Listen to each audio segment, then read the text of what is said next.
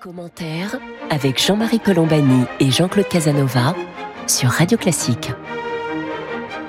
Bonjour et bienvenue dans Commentaire. Jean-Claude Casanova et moi-même, nous sommes heureux de vous retrouver pour cette conversation hebdomadaire que nous allons consacrer à l'Europe après la conférence de presse du président de la République destinée à présenter la présidence française de l'Union qui va commencer au mois de janvier prochain et qui durera six mois, ce qui n'est pas évidemment sans poser de problème puisque si on prolonge ces six mois, enfin si on compte ces six mois, on va évidemment au-delà de la date de l'élection présidentielle euh, qui est euh, au mois d'avril et donc euh, les petites, il y a des polémiques autour de cela, autour du fait que la France a maintenu sa présidence malgré ce calendrier électoral. Mais nous allons surtout regarder le fond de ce qui a été dit par euh, Emmanuel Macron. Nous sommes accompagnés aujourd'hui par euh, Michel Duclos. Bonjour Michel.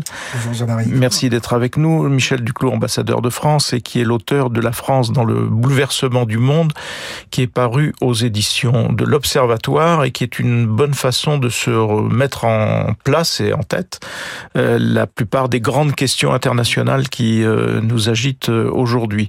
Donc hier, conférence de plus exactement, pardon, jeudi après-midi, conférence de presse du président de la République destinée à présenter l'ambition de la France pour cette présidence de l'Union qui démarre au mois de janvier prochain. Jean-Claude Casanova, vous avez écouté attentivement le président de la République qui a parlé un peu plus de deux heures, ce qui ne surprendra personne parce que tous ces discours sont évidemment très longs, mais néanmoins il y avait du fond. Jean-Claude Casanova. Oui, c'était évidemment, comme vous l'avez fait, éliminons le problème que l'intérêt des adversaires d'Emmanuel Macron est évidemment qu'il ne soit pas qu'il ait refusé la présidence de l'Union européenne. Mais il l'a accepté et donc euh, il a présenté plus clairement d'une certaine façon, je trouve, avec plus d'élégance et de profondeur, son programme européen comme il l'avait fait dans son grand discours de la Sorbonne. Et il y a, trois points, il a dit essentiellement, la, la souveraineté, la croissance et l'humanisme. Alors, la souveraineté, il l'a très bien présenté, c'est-à-dire qu'il a dit il y a trois problèmes, il y a le problème des frontières, il y a le problème de la défense européenne et il y a le problème de l'environnement. C'est-à-dire euh, autour de l'Europe, il y a le problème ukrainien, le problème des Balkans et le problème africain.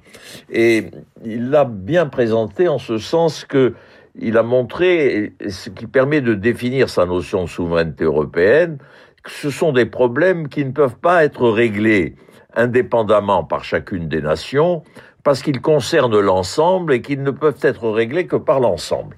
Autrement dit, euh, vis-à-vis des Balkans, il doit y avoir une attitude commune de l'Union européenne, il doit y avoir une politique balkanique de l'Europe, de même à l'égard de l'Afrique ou à l'égard de l'Ukraine, et de même en matière de défense ou de frontières. Son deuxième point sur la croissance, ce qu'il y a d'original, je trouve, dans sa présentation, c'est qu'il montre que si l'Europe a une politique qui combine à la fois la compétitivité et la défense de l'environnement, elle peut jouer un grand rôle. C'est-à-dire que la compétitivité, ça consiste à glisser vers les techniques nouvelles sur lesquelles l'Europe est faible.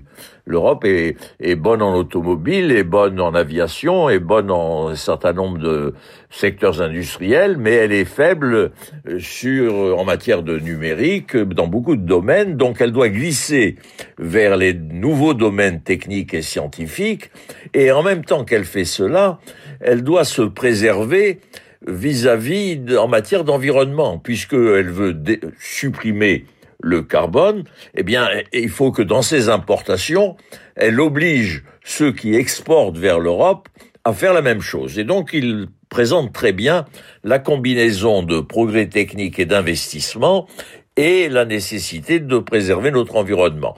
Et en même temps, c'est là qu'il pose le problème général de l'investissement et des dépassements budgétaires. Pas simplement, comme le disent les, les gens un peu bêtement, il faut supprimer les 3%. Le problème n'est pas de supprimer les 3%. Le problème est de financer les investissements qui sont nécessaires au progrès de la compétitivité européenne. Enfin, sur le troisième point, qui est sa vision humaniste, culturelle de l'Europe. Ben, il, il, assume, il veut que l'Europe assume sa propre histoire. C'était déjà fait. Il y a, il y a d'excellents manuels franco-allemands d'histoire. Et désormais, ce sont les historiens qui connaissent bien l'histoire de l'Europe qui doivent expliquer l'histoire européenne. Autrement dit, l'histoire de l'européenne, l'histoire de l'Europe doit devenir un élément essentiel de la formation, comme l'histoire française est un élément essentiel de la formation des Français. Les Français étant à la fois français et européens, eh bien, ils doivent bien connaître l'histoire de l'Europe et ils doivent bien connaître l'histoire de la France, qui est une partie de l'histoire de l'Europe. Et il a beaucoup utilisé, en s'amusant un peu, le mot téléologie, c'est-à-dire la, connaissance des finalités. Et c'est très exactement ce qu'il faut pour l'Europe. Le, euh, l'Europe doit connaître ses finalités, c'est-à-dire vers quoi elle se dirige, et en fonction des finalités qu'elle connaît, elle doit déterminer les moyens d'aboutir à ces finalités. Et je trouve que c'est une façon très claire. Il y a, nous avons eu là un exposé de politique européenne qui, bien sûr, dominera la politique française au sein des institutions européennes, mais dominera aussi la campagne électorale, c'est-à-dire chacun devra dire quelle est la, place de la France en Europe et quelle est la place de l'Europe dans le monde. Et donc je crois qu'il a parfaitement répondu, il a parfaitement posé les questions, maintenant à chacun d'y répondre. Voilà pour la, synthèse faite par Jean-Claude Casanova de la prestation présidentielle de, jeudi après-midi. Michel Duclos, un premier commentaire, puis après nous entrerons, on ne pourra pas tout embrasser bien sûr, mais on ciblera deux ou trois sujets simplement. Euh, Michel Duclos. Alors peut-être sur l'affaire, euh, fallait-il ou non euh, euh, exercer la présidence Je dois dire que évidemment il y avait de bons arguments qui, auraient conduit à échanger avec un autre partenaire. Mais dans la mesure où euh, Macron, c'est quand même ça qui définit, qui définit euh, essentiellement euh, sa ligne politique, l'Europe. Donc ça aurait été un peu étrange que l'homme qui se, se pense d'abord comme un grand Européen se décharge de la, la mission de, de présider l'Europe, je crois. sur sa prestation de jeudi, euh, il me semble qu'il est resté fidèle à son niveau d'ambition. C'est effectivement un peu une réplique euh, du discours de la Sorbonne, mais en essayant d'arrondir les angles. Euh, il n'y a, a, pas de formule, je crois, qui serait de nature à choquer euh, nos différents partenaires. Et manifestement, il a pris soin sur un certain nombre de sujets de tenir compte euh, de ce que lui ont dit probablement les chefs d'État et de gouvernement. Par exemple, je pense au sommet euh, sur les Balkans. Euh, en matière de défense européenne aussi, c'est calculé pour être acceptable, notamment par le nouveau gouvernement allemand. Il n'y a pas de formule de nature à choquer, comme ça avait été le cas, par exemple, dans son interview à Asie Economist sur l'OTAN. Et me semble-t-il, on peut lire euh, son intervention à la fois comme un message euh, à l'intention du public euh, français et un message à l'intention du public européen. Alors on va évidemment regarder ça d'un petit peu plus près, mais juste juste un mot d'abord.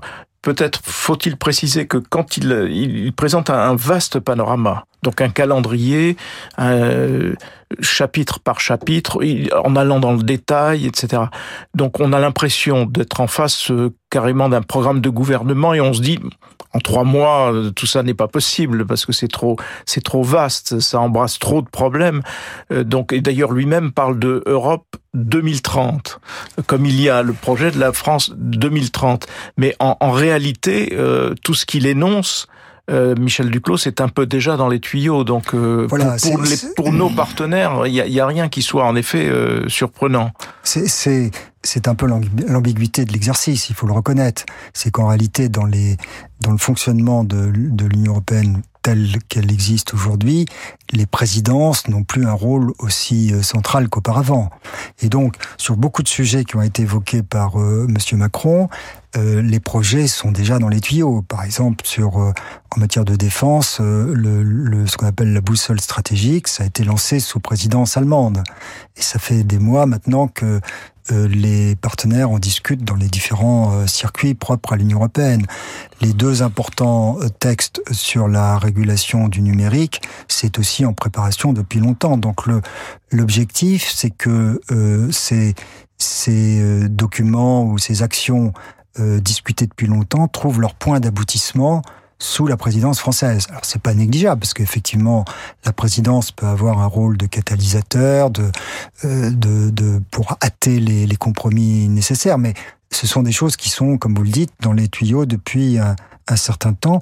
Dans euh, le, le, catalogue très très fourni qu'a qu'a présenté le président, de ce point de vue-là, il n'y a rien de vraiment révolutionnaire, si vous voulez. Il y a peut-être un sommet sur le, le, le modèle euh, euh, de croissance européen, par exemple, mais ça c'est un exercice intellectuel. Personne ne s'attend que ce sommet débouche euh, sur un plan très précis euh, qui contraindra les, les partenaires.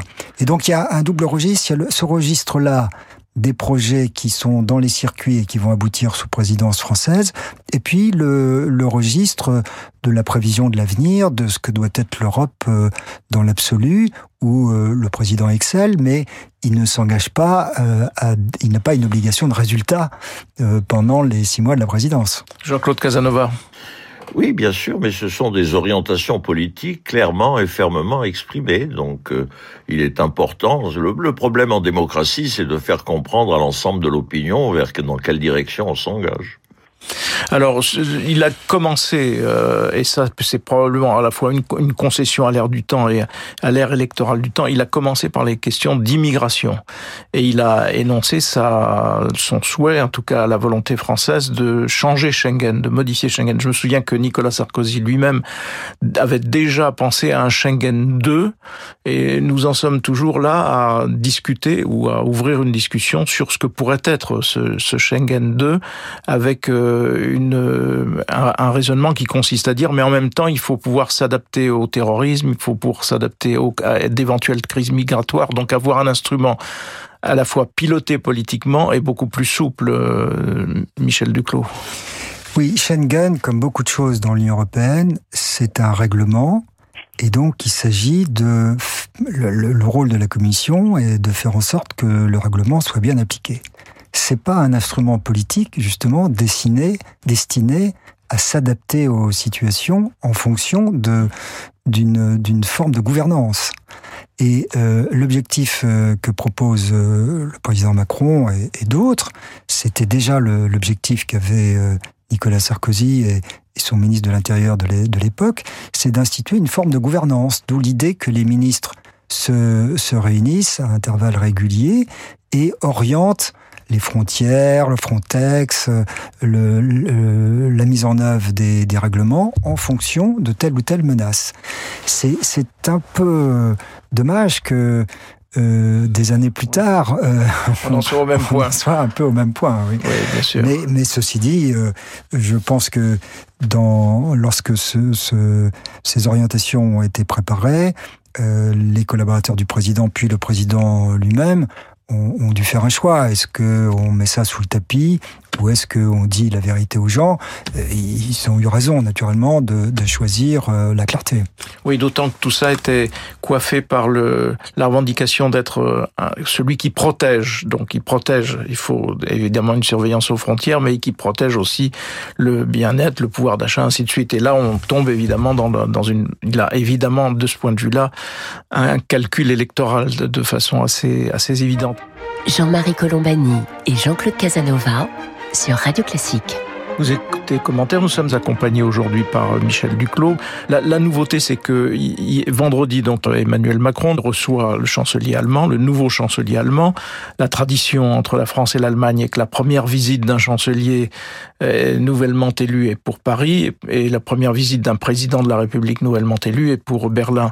Euh, ce chancelier est porteur euh, de ses propres idées. On sait qu'il est très européen et que sur beaucoup de points il est assez proche de, de la France, mais il est en même temps l'homme d'une coalition. Et dans cette coalition, il y a des ambitions euh, qui peuvent être différentes. Les Verts n'ont pas nécessairement la même vision, même s'ils sont très européens, et les libéraux, eux, sont évidemment sur une doctrine beaucoup plus euh, classiquement orthodoxe euh, en Allemagne. Jean-Claude Casanova, comment regardez-vous cette, cette nouvelle donne allemande qui va peut-être faciliter sur certains points, sur d'autres points peut-être ralentir l'ambition française. Jean-Claude Casanova. Oui, la, tonalité générale du programme allemand est très européenne d'une certaine façon, euh, un peu comme avait été le, les chrétiens démocrates allemands quand ils avaient fait la proposition Lamers au temps de euh, François Mitterrand et Édouard Balladur, il y a une euh, dans le programme allemand tel qu'il a été défini, dans le programme de la coalition, il y a des propositions d'avancée euh, en matière européenne. À nouveau, l'Allemagne reprend le thème explicitement, le terme fédéraliste que, que Macron n'utilise pas. Euh, il y a toujours des petites réticences françaises à ce point de vue-là. Le mot, bien que ce soit un mot d'origine française, d'une certaine façon. On peut même dire des grosses réticences françaises. Oui, enfin, c'est. Mais il y a déjà des institutions fédérales en Europe. La Banque centrale européenne et l'euro sont purement et simplement une institution fédérale. On peut pas les définir autrement. Donc, euh, il y a peut-être réticence, mais il y a pratique. Donc, euh, le, les propositions allemandes. Alors, le, le seul le seul point qui peut gêner, c'est évidemment l'orthodoxie budgétaire du ministre libéral des Finances, mais Macron n'a pas explicitement parlé en termes budgétaires, il a parlé en termes investissement.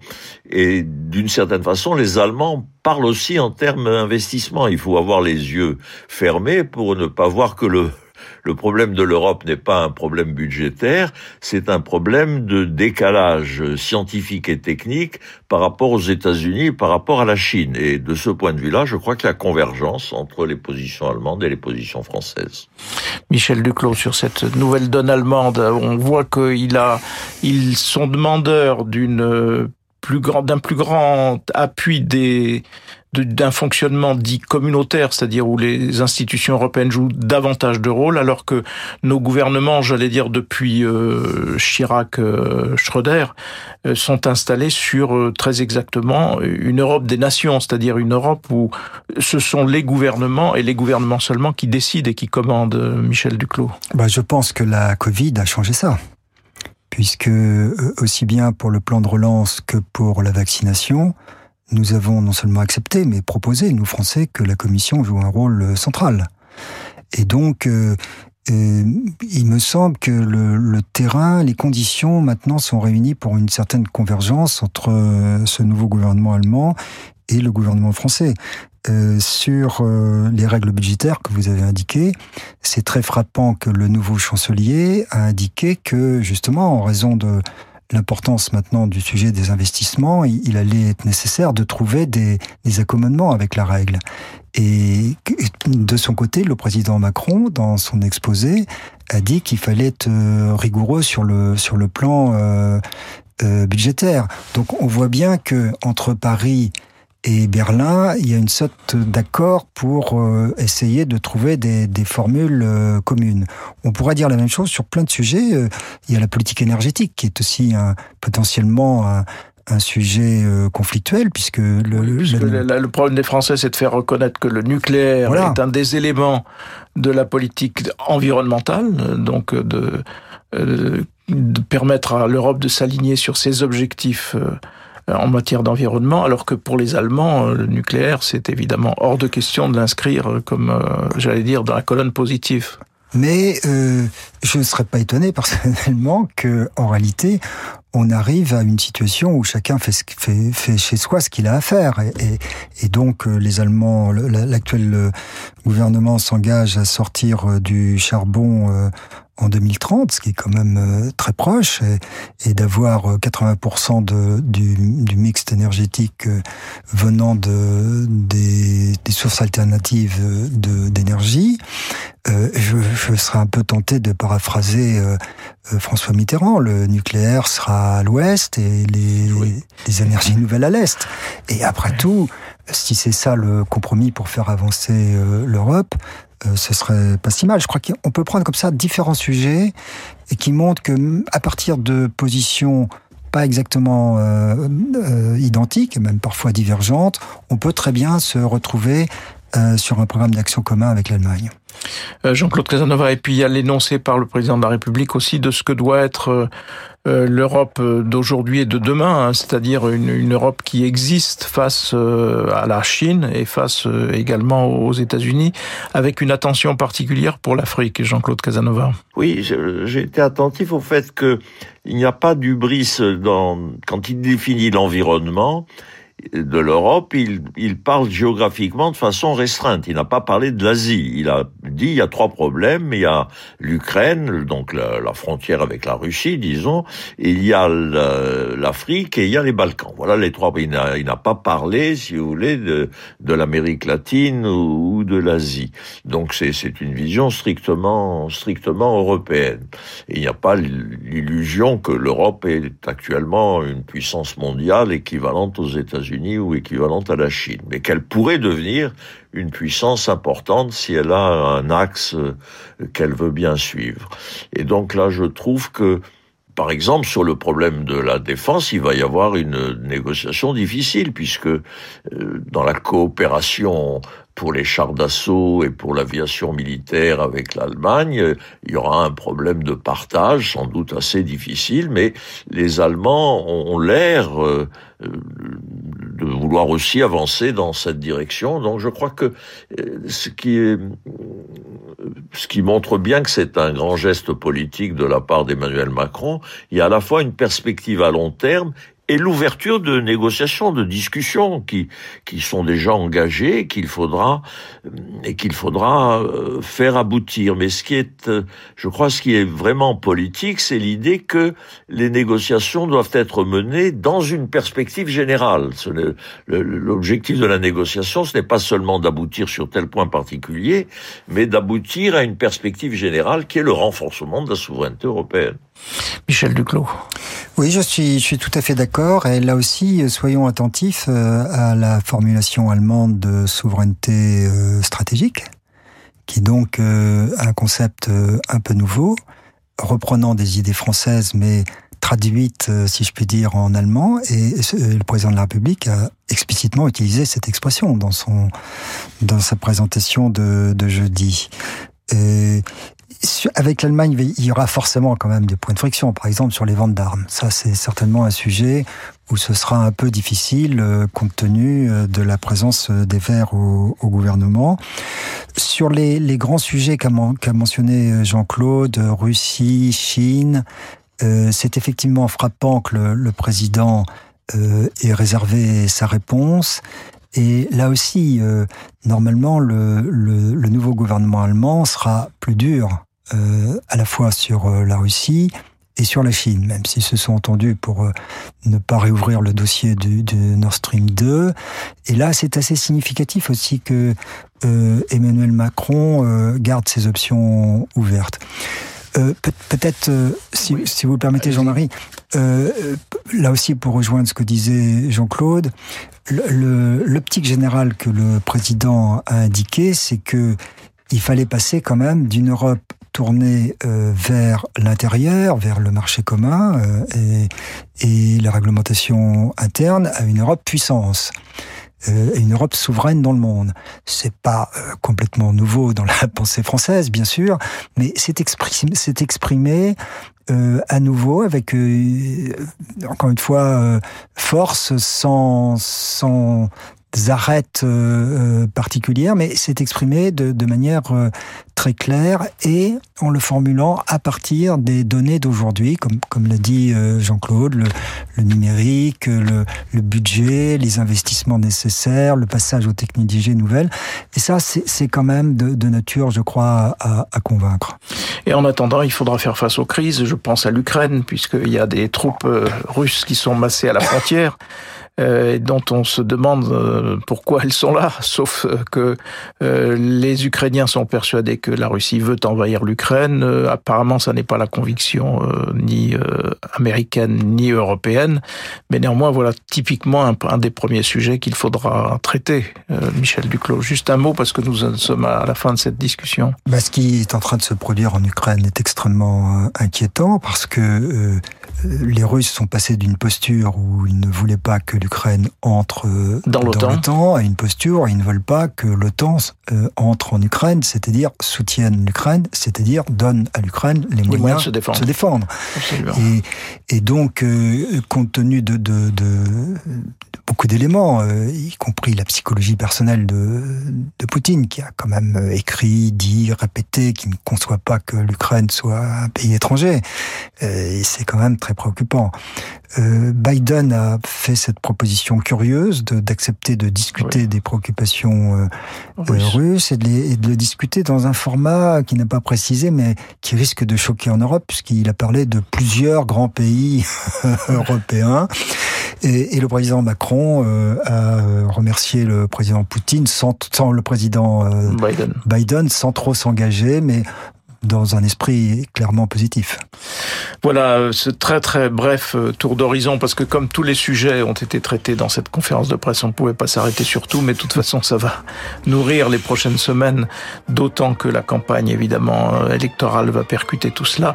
Merci en tout cas, Michel Duclos, d'avoir été avec nous aujourd'hui. Je rappelle que vous êtes l'auteur de La France dans le bouleversement du monde aux éditions de l'Observatoire, qui est euh, un panorama général de l'ensemble des, des grandes questions internationales. Merci à vous toutes et à vous tous de nous avoir prêté attention aujourd'hui. Jean-Claude Casanova et moi-même vous remercions donc et nous vous donnons rendez-vous samedi prochain pour une autre édition de commentaires.